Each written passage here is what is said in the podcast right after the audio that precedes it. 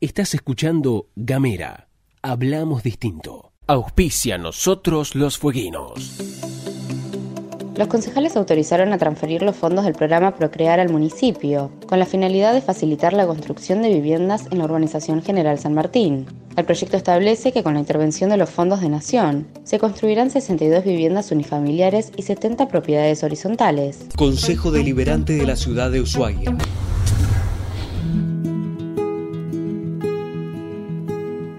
Hola, mi nombre es Gabriel Ramonet y esto es Nosotros los Fueguinos, segunda temporada, un podcast sobre historias y reflexiones.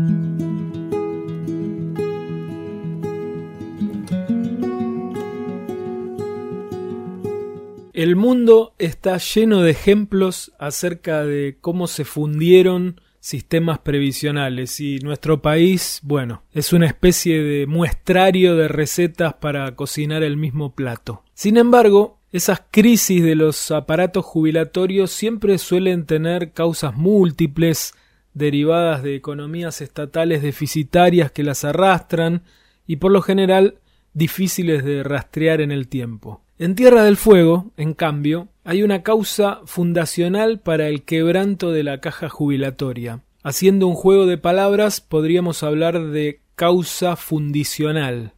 No es que haya un único motivo para que los jubilados hayan cobrado durante meses sus saberes en cuotas y que incluso al momento de grabar este podcast todavía sigue existiendo una razonable incertidumbre sobre cómo seguirá subsistiendo el sistema. No, no hay un único motivo. No obstante, en esta tierra sí pueden rastrearse con precisión los actos deliberados que llevaron a la caja al sótano deficitario del que nunca más pudo recuperarse del todo. Vamos a hablar de esto, porque fue en la famosa década del 90, cuando todos pusimos nuestra cuota de fe para creernos que un peso argentino era lo mismo que un dólar norteamericano. En ese tiempo, la caja de jubilaciones Fueguina tenía un depósito de 200 millones de dólares en el Banco de Tierra del Fuego.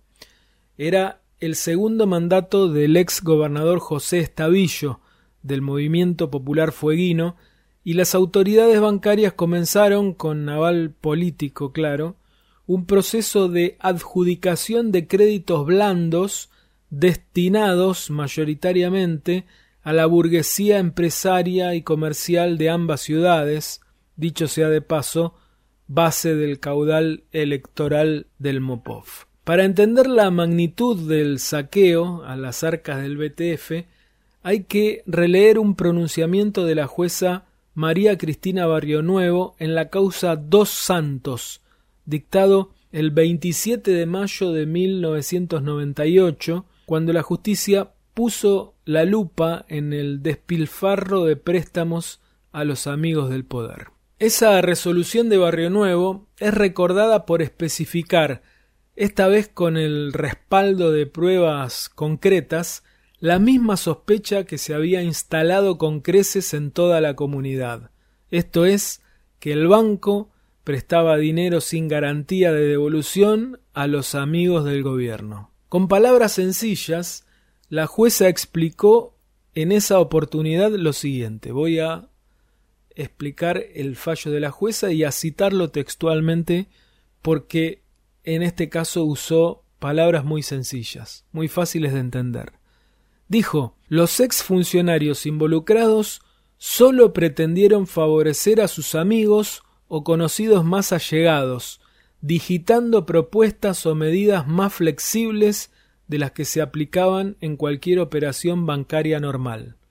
Esto lo dijo la jueza Barrio Nuevo, no lo invento yo. Además, agregó el fallo, permitieron y facilitaron que los deudores insolventes y muchos de ellos incobrables obtuvieran de la entidad una ventaja indebida, o sea, un lucro, sin concertar las debidas garantías del caso y de tal forma obligaron abusivamente a la institución, ocasionándole un serio desequilibrio financiero con el consecuente pago de cargos por violación a las normas del Banco Central. La resolución de Barrio Nuevo analizó uno por uno los créditos que fueron refinanciados en condiciones presumiblemente irregulares durante el periodo cuestionado para concluir asignándole responsabilidades directas a una serie de funcionarios, todos ex directivos de la entidad en esa época.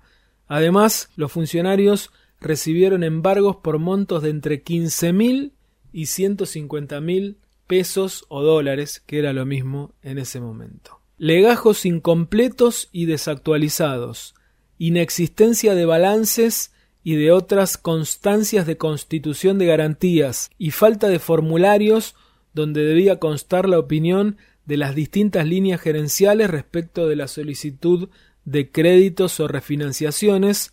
Fueron sólo algunas de las abundantes pruebas citadas por Barrio Nuevo para fundamentar su decisión. Para resumirlo todo en una sola frase, la jueza escribió esto. Escúchenlo. Los ex funcionarios involucrados solo pretendieron favorecer a sus amigos. Como se ve, cabe el fallo en una sola frase. Pues bien, cuando Estavillo dejó su cargo y asumió su sucesor, Carlos Manfredotti, la conclusión de todas esas maniobras fue la siguiente. En el banco no estaban más los 200 millones de dólares depositados por la caja jubilatoria. La gestión peronista, caracterizada como se sabe por el ajuste y la corrupción, evaluó directamente la privatización del BTF y su entrega al sector privado. Pero la idea no prosperó del todo por la resistencia de los trabajadores y entonces se adoptó la solución de sanear las cuentas de la entidad quitando del medio el pasivo de la caja. ¿Y cómo se hizo? Bueno, se creó un fondo residual donde fueron a parar todos los deudores de categoría incobrable, aunque a decir verdad, muchos de ellos tenían propiedades en garantía. Y el Estado provincial, o sea, todos los fueguinos, asumió la deuda de los 200 millones de dólares con el régimen jubilatorio, es decir, se estatizó la deuda del BTF. Como era de esperar, el Estado no pudo nunca hacer frente a semejante agujero negro. Se hicieron planes, cuotas, pagos parciales, fórmulas indexatorias, pero la caja terminó recibiendo menos, siempre mucho menos, que su depósito original. Es cierto, en el medio hubo leyes jubilatorias de privilegio, como los emblemáticos 25 inviernos que permitían jubilarse sin límite de edad, en el medio se dictó la famosa Ley 460, que permitió a los jueces jubilarse con solo cinco años de aportes al régimen previsional.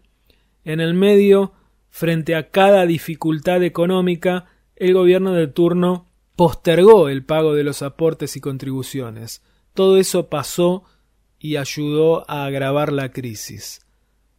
Pero de vez en cuando no está de más recordar sobre todo ante los paladines de la administración eficiente, que en estas tierras la principal causa de que se haya fundido el sistema jubilatorio fue que un gobierno de vivos se repartió los ahorros de los jubilados en forma de créditos sin obligación de pago. Fue la época del banco de los amigos, de la fiesta de unos pocos que todavía seguimos pagando todos. Hasta la próxima. Mi nombre es Gabriel Ramonet y esto fue Nosotros los Fueguinos. Nos despedimos escuchando a Ignacio Boreal y su tema Mi pueblo.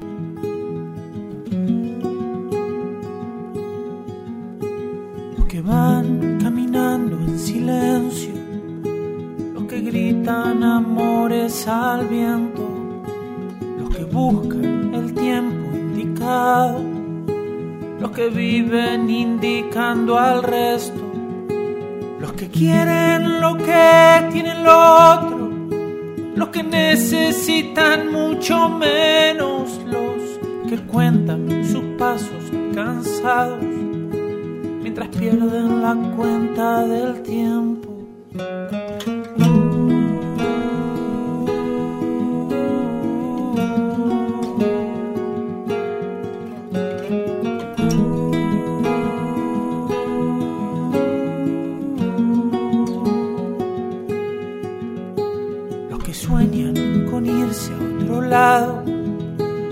Que hacen de este palmo su sueño, los que esperan pacientes sentados, los que matan por llegar primero, quienes luchan a viento y marea, los que dejan que los lleve el viento y los que caen del monte rodando, los que suben a costa del ruedo.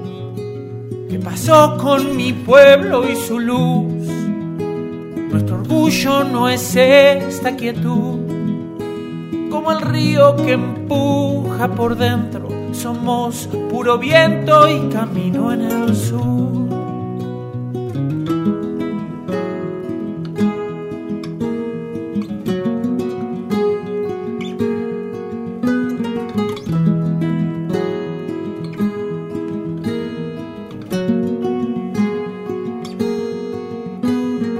Llegan detrás de las cosas, los que cargan pesados recuerdos, los que prueban y a veces descubren, los que quieren tapar el acierto, los que sienten el paso del tiempo, los que callan y sufren por dentro y los eternos caídos del mapa y esa inercia salvaje del peso que pasó con mi pueblo y su luz.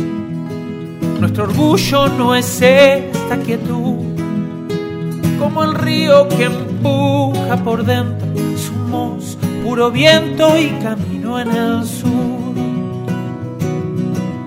No puedo sin ti, sin tu libertad esta canción, esta soledad, sin esto que fui, sin esto que soy, el impulso ciego que empuja mi voz, el impulso eterno que empuja la voz. ¿Qué pasó con mi pueblo y su luz? Nuestro orgullo no es esta quietud, como el río que empuja por dentro. Somos puro viento y camino en el sur. ¿Qué pasó con mi pueblo y su luz? Nuestro orgullo no es esta quietud, como el río que empuja por dentro. Somos puro viento y camino en el sur. Puro como el tiempo que se va en el sur.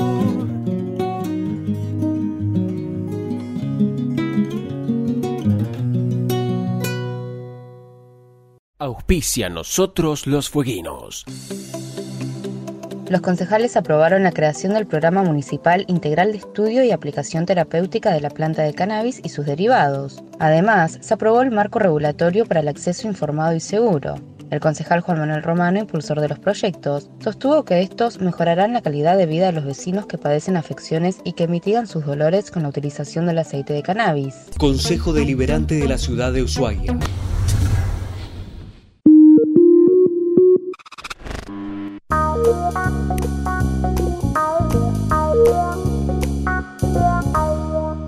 Estás escuchando Gamera. Hablamos distinto.